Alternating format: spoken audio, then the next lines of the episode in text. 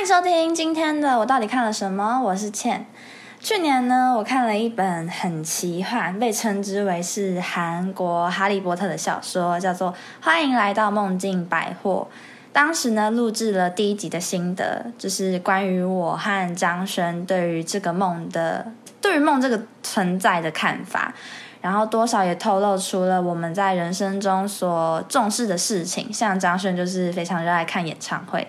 对，稍微呢再跟大家简略一下这个作品。故事背景呢是发生在一个人们可以买梦境来做梦的世界。主角呢叫做佩妮，她进入了一个贩卖梦境的百货公司，从里面去窥探大家的喜好跟梦境的所有的种类，像是有预知梦，它可以呼应到你在生活中所感到曾经在哪里看过，好老师曾经在哪里看过、经历过的事情，也就是我们说的既视感。或者是有比较短暂的梦，是给婴儿或是动物使用的，或者是有其他的像全黑白或者是恐怖的梦。那在第一集里面，因为比赛的关系，所以读者透过佩妮的角度，也一起了解了梦境制作的灵感来源。嗯。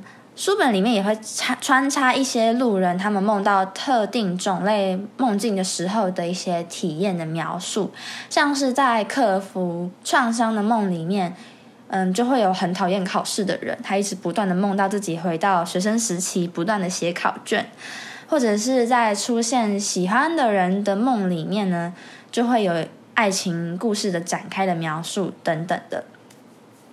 当时呢，主要都是局限在百货公司这个地点。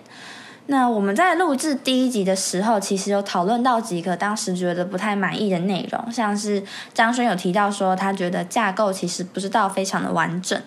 那这个问题呢，其实在第二集就被解决了，因为他把镜头拉远到变成整个城镇，甚至呢有一个通往制作梦境工厂的火车。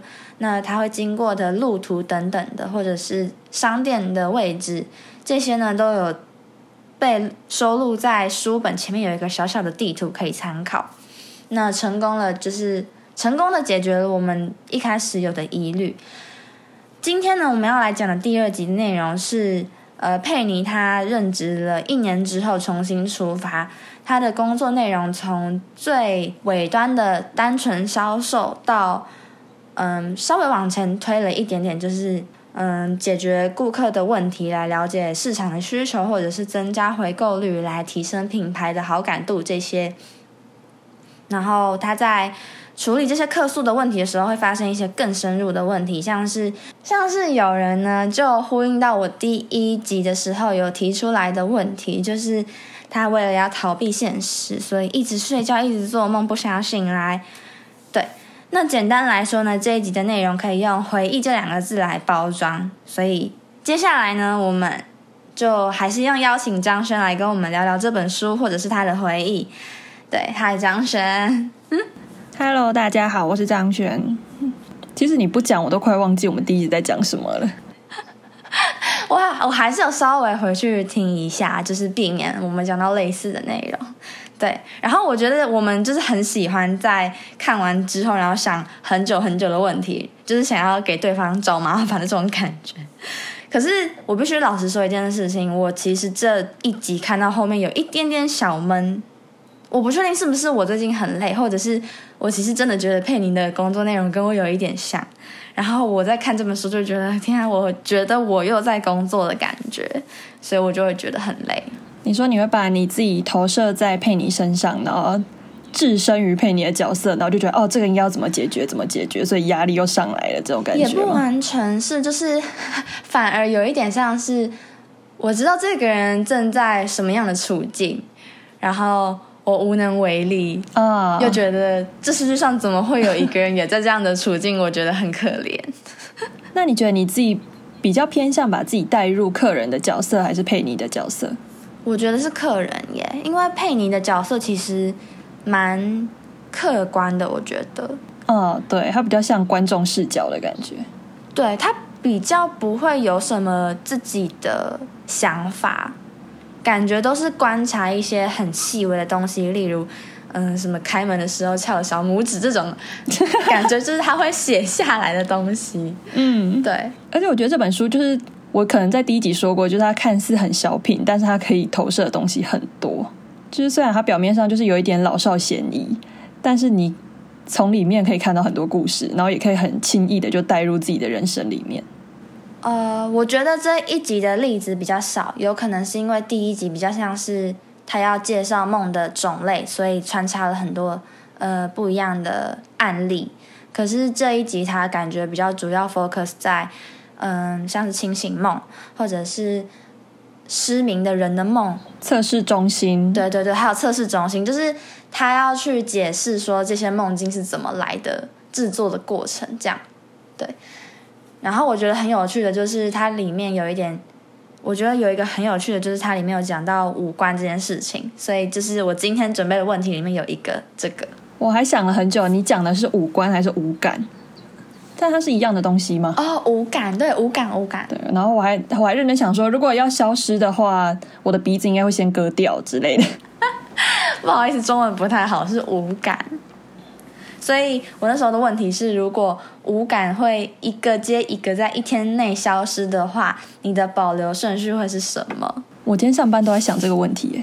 那你有想到了吗？我第一个选的是嗅觉，就第一个可以舍弃的是嗅觉，嗯哼，为什么因为？嗅觉比较不会给我什么特别的感受，而且会觉得损失相较于其他感官，嗅觉好像比较无伤大雅一点。所以你不是那种会被香氛蜡烛吸引的人？是啊，就是鼻塞也哦还好，不要喉咙痛就好，完全没有关联。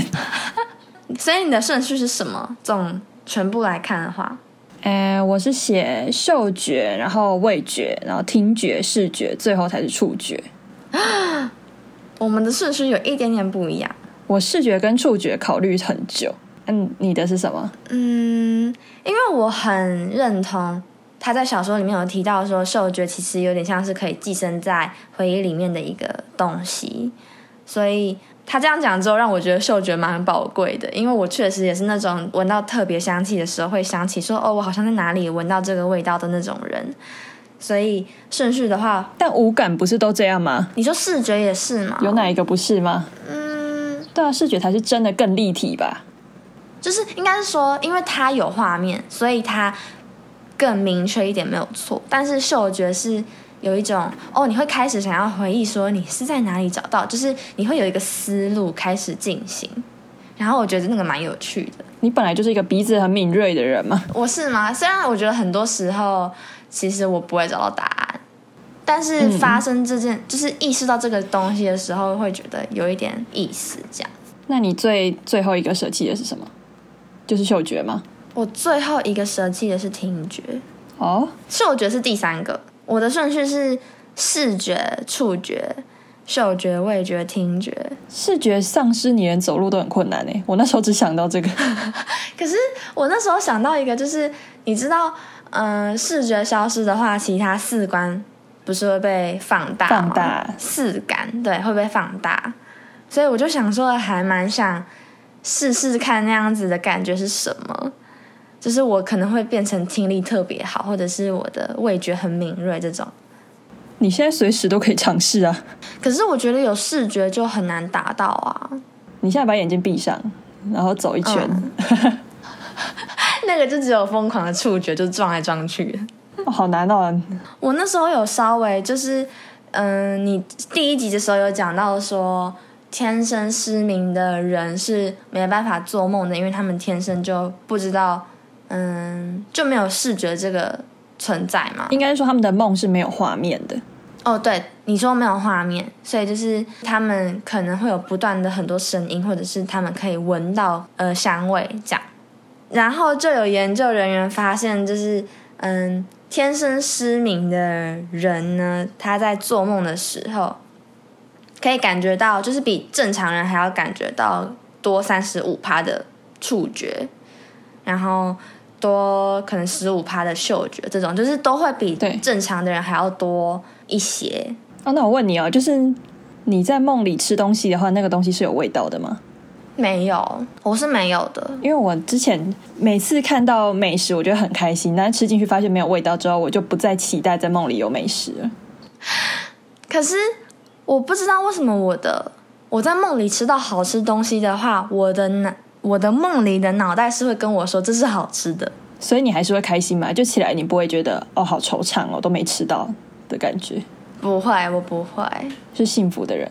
而且我现在在梦里已经不会妄想，就是遇到男人啊之类的，就是那个追星的男人。因为我醒来会想说，为什么那么空虚？为什么只有我一个人？所以那个落差感会让我不会想要梦到这种太好的梦。哦，你就想要做一个平凡的梦就好。因为每天都做梦真的太疲惫了。所以你之前不会写梦境日记？我会啊，我还是有在写啊。但要起来，然后你还要要有心力写一些文字，我觉得很困难呢。我是跟你说，有个东西叫做语音打字，我只是要起来还要开口讲话，也很困难。我只是要跟他们说，我梦到了我在田间一个人走路，逗号走来走去，走到水里面，逗号，就是我想要我打出来的内容是可以直接收录起来，我不用再修改的，我就会在那边加逗号、句号、惊叹号之类的。那梦境百货会很喜欢你这个客人呢，一直给他们回馈。他们不是说梦境日记是非常难得的。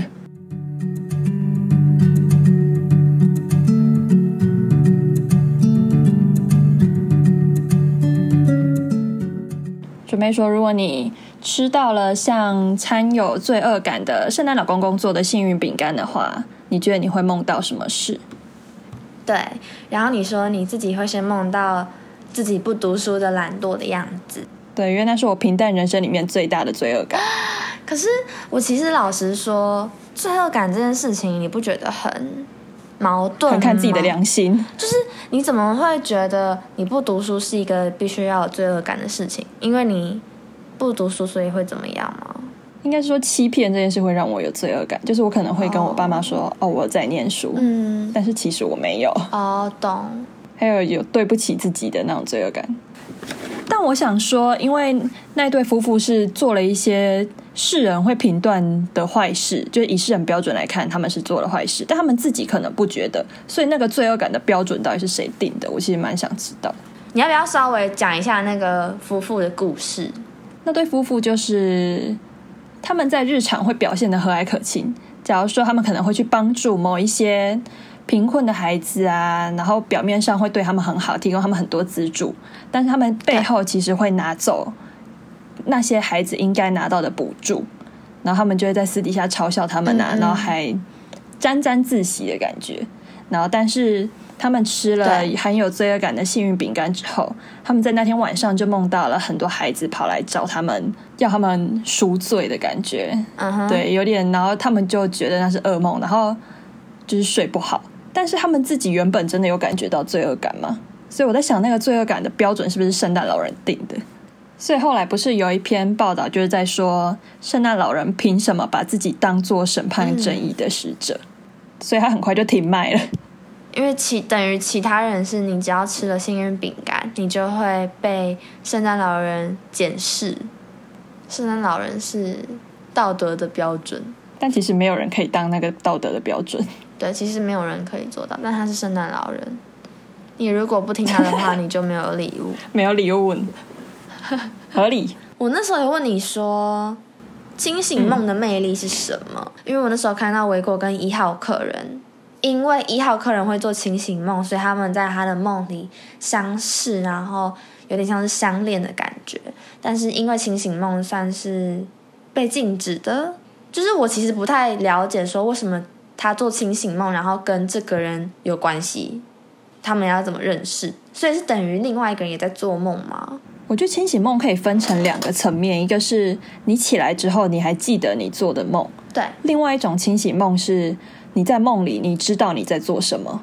嗯哼，我觉得那个客人比较偏向是两种都有，因为他起来可以很清楚的记得说他在梦里遇到了谁，然后做了什么事，对；然后在梦里他也是依照自己的意志来行动。所以，我其实有点纳闷，就是你问的清洗梦是偏向哪一种？两种，应该是说从他们的恋情的故事来看的话，为什么呃一号客人他在做梦，他在做他自己的梦的时候，然后梦里面出现了维国，对吧？对，怎么会影响到现实生活中的维国？所以代表维国他其实也是会做清醒梦的人吗？应该是说一号客人只要做梦的话，像是，呃，我们其实是两个不同的世界，有点像一号客人比较像我们的这种世界，然后佩妮是另外一个会制梦的世界。只要我们做梦，我们就会进入他们的梦境百货买梦啊，或是就是可能裸体在路上走什么的。但是我们醒来是不记得的。懂。但是那个客人在做梦之后。保持着清醒的意志进到了他们的世界，然后还跟那个世界的人产生连接，但他自己其实是不属于那个世界的。对，所以他们的币制规则就是说，那个世界的人不可以出现在就是我们这个世界的人的梦里面。哦，我懂了。哦，对，所以才被说是禁忌的事，然后他就被取消。资格嘛，取消制梦师的所以这个世界其实是以一个平行世界存在的。如果要以我们世界来看，对我那时候也也想了很久，就是这两个世界的关系是什么。然后我们是因为他说我们是用情绪来支付梦境费，但是佩妮他们是用金钱来支付梦境费。哦，因为他通常都是一句话带过，所以不会那么仔细的想要去。但是因为我一直很困惑。想说这两个世界的差别是什么？因为我完全没有因此所以想到是两个世界，但是你这样子解释之后，我清楚很多哎。所以我们比较好啊，我们可以用情绪来支付。因为佩妮就说她很羡慕不用花钱就可以买 T 克休眠的虎金梦的客人，因为他如果哎我忘记是不是虎金梦，反正就是他说如果他要梦那个梦的话，应该会有好几个月都不用吃饭了。对对对对对对对。是哎，然后我们就会有什么心动啊、愤怒、后悔不解之类的情绪。对对对，所以比较像是我们会在睡梦中闯入其他世界。嗯是哎，豁然开朗。是的，嗯。啊，但我要补充一下，我前几前阵子有看到一个蛮有趣的研究，应该是瓜吉讲的。瓜吉说，你在梦里如果可以数手指，成功的从一数到五。就表示你正在做清醒梦。一点点印象就是，我曾经有想要在梦里确认自己是不是在做清醒梦，但是我的潜意识告诉我不要做清醒梦，所以可能像刚才你说的那个状况，我知道自己可以数到五，但数到三的时候，我的潜意识就会叫我不要再下去。那这样算是清醒梦吗？但你不会想要保持理智的遨游在梦境里面吗？我不会，我很喜欢，就是不知道接下来会发生什么事情。那你下次要记得不要数手指。这集着重在回忆，那有没有哪个时期是你会想要再梦到的？我选的是小学跟喜欢的男生暧昧的时期。你这个叫做喜梦到喜欢的人之梦。对，因为那是我现在现实最欠缺的事，就是那是我现在体验不到的感觉。哦，所以你很想要回到那个时候，那个啊，那个第二集，第二集里面曾经有一段是在描写说重新复习初恋之梦，然后他写的故事就是很简单，然后很可爱，就是他一个男生跟一个女生，他们就住在同一个社区，要一起回家。然后，但是回家的时候又有点依依不舍，但是他们又没有明说彼此的关系，所以就是，嗯，就扭扭捏捏，然后离开之后，那个女生就他们本来要亲了，可是那个女生的爸爸探出头来，然后问他们在干嘛，之后那男生就跑走，然后他就写到说他很清楚记得跑走的时候心脏跳的有多快，然后脸上的汗跟脚的重量那些。会让我觉得天哪，好青春哦，好青春哦！我现在已经不是一个青春的年纪了。你这样会被骂哎！你现在才几岁？可是那个东西就是已经是像你刚才说的，是我们现在没有办法体会得到的。对啊，就是如果要做梦，你就是要做一个自己体会不到的。虽然我前面说不想再梦到男人，因为起来会很惆怅，但是我觉得那种是因为你就算现在体验到，你也不见得会。觉得这么美好所以还是在梦里感受会比较好。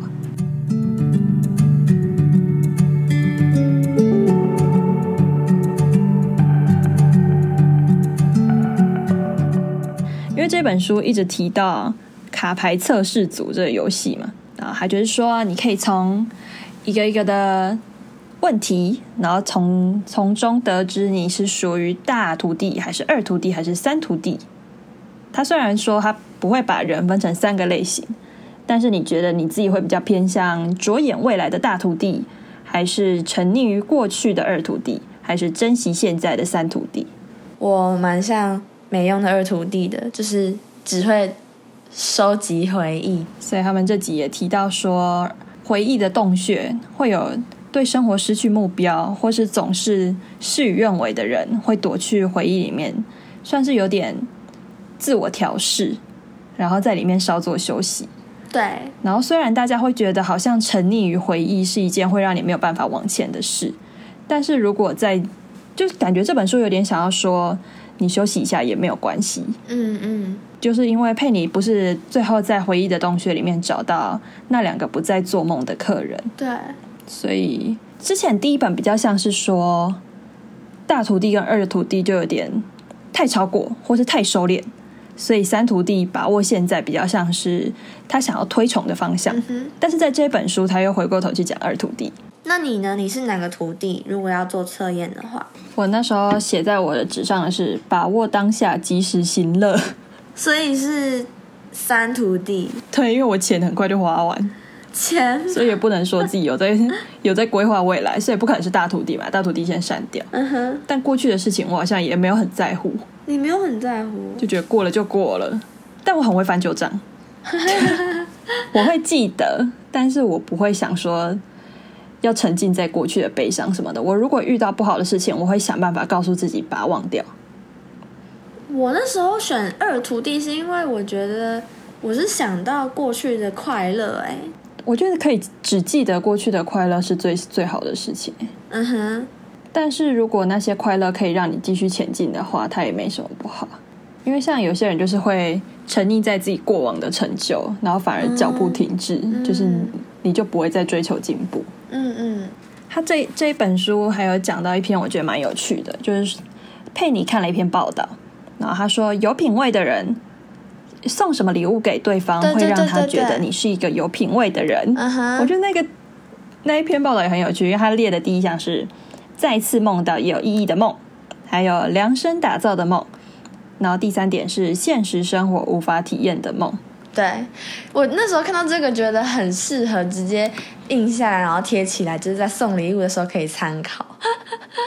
我跟你说，我之前发现一件事情，就是如果那一天我过了很久都没有办法睡着的话，我就会用一个方式来解决这个问题。然后我发现它真的是很快，什么什么？快说！就是闭上眼睛的时候，你不是就会发现前面会有一些你刚才看到的光的残影吗？嗯如果是一条线的话，它有点像是一支笔，就重新再画来画去，然后把画面整个画满嗯，的时候，你就会睡着了。好，我会试试看我。那个时候以为那个就是所谓的快速动眼期，后来才发现不是，快速动眼期是代表代表那个是你正在做梦的那个期间，叫做快速动眼期。对，然后我也因此发现了有一个网站叫做第一医院，他们第一医院有一个睡眠中心，就是负责去拆解一些脑神经跟嗯做梦会有的反应，就是跟脑袋有关系的连接，这样，然后我就觉得很有趣。然后你之前不是有说你其实会发现自己有做清醒梦的状况嘛？嗯，他有说到说，嗯，清醒梦是是因为，嗯，你大脑前面的 大脑前额的叶皮质可能比其他人大一些，然后呢，这个东西主要是来控制你的专注力、你的决策、想法、判断跟提取记忆的能力，所以比较属于是在会自我反省。爱翻旧账，常常在他说。你会常常反复咀嚼自己的想法。哦，他是有科学根据的，他是认真的在做科学研究。哦，这个不是第一医院的，这是我看另外一个医生他写的。然后啊、他说，如果你有嗜睡症的话，也更容易做清醒梦，就是你会更快的进入快速动眼期。如果是前面，因为快速动眼期前面还有三个阶段，如果你一下子就跳到快速动眼期的话，那就表示你会你很容易是保持清醒的状态。嗯，然后的确是有呼应到你上一次有说的，就是你要告诉自己说你回去睡觉，但是你要记得你自己在做梦，这样。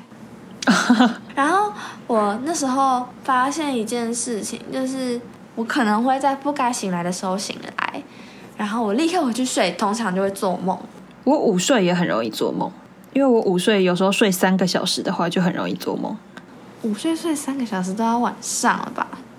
就是两点睡到五点，那那那一阵子超容易做梦的，推荐大家试试看。啊，我想到我之前也有看到有人在分享他是怎么入睡的，他说他会在脑中想象一个食物的料理过程，嗯哼，像是假如说是日本的酱油团子，他就会想象从面粉开始，然后开始搓揉加水，把它揉成一个团状，然后把它放到盘子上，然后盘子还要 zoom in 放大，然后再淋上酱油，呲的那个感觉，他说超好睡的。他是厨师不会饿吗？吗？他还要知道料理过程。他是厨师吗？他这梦里在做功课这样。那你有发现自己的方法吗？我会想象自己坐在《樱桃小丸子》片尾曲上面的马车上。是真的吗？你真的有在想象这件事情？真的啊，我睡觉前都会想。那为什么我的会这么无聊啊？我就只是想象有人在画画、哎，而且是画那种 一点规则也没有的画。因为我在车上很容易睡着，所以你可能就是找一个让你安心的方式，让你放松的地方。然后你就会发现这个方法吗？对啊，因为我就想说，通常要怎样你才会身心灵放松？在什么场域你会身心灵放松？那我就知道啊，我坐我爸的车很容易睡着。哦，我就联想到马车也是马车才可以用躺的，因为我坐我爸的车是用坐的但是马小丸子在马车上是用躺的，所以我可能在那个地方摇晃下，我会睡得很好。我记得小 S 之前也有说过，她会想象自己在黑洞，为什么啊？我觉得大家都有这件事情，因为我最近在学潜水，然后嗯，有人跟我说，大家都会有自己一个让自己能够很平静下来的方法，就什么都不要想，然后想象你自己在，就想象你自己在做一件事情，或者是你在某个空间。他说，他要举例给我说，有一个他的朋友是想象一滴水从自己的头上滴下来，然后流到脚下的过程，然后他自己的话就是想象踩在海滩上面，然后水会这样子不断的来回。大家都很会想象哎、然后我想说什么？我没有这件事情哎，为什么？但调节呼吸好像蛮有用的，瑜伽老师说的。我现在就是在练调节呼吸啊，用腹部。那我其实觉得我可能要再回去看一次第二集，因为我这次看的有一点快，所以细节的部分我比较没有注意到。然后刚才张轩这边有帮我解答了关于清醒梦的困惑的点，我很感谢他，所以我会再回去 review 一下。对，那今天就谢谢张轩来跟我们聊聊，欢迎来到梦境百货的第二集，耶、耶、谢谢大家，拜拜拜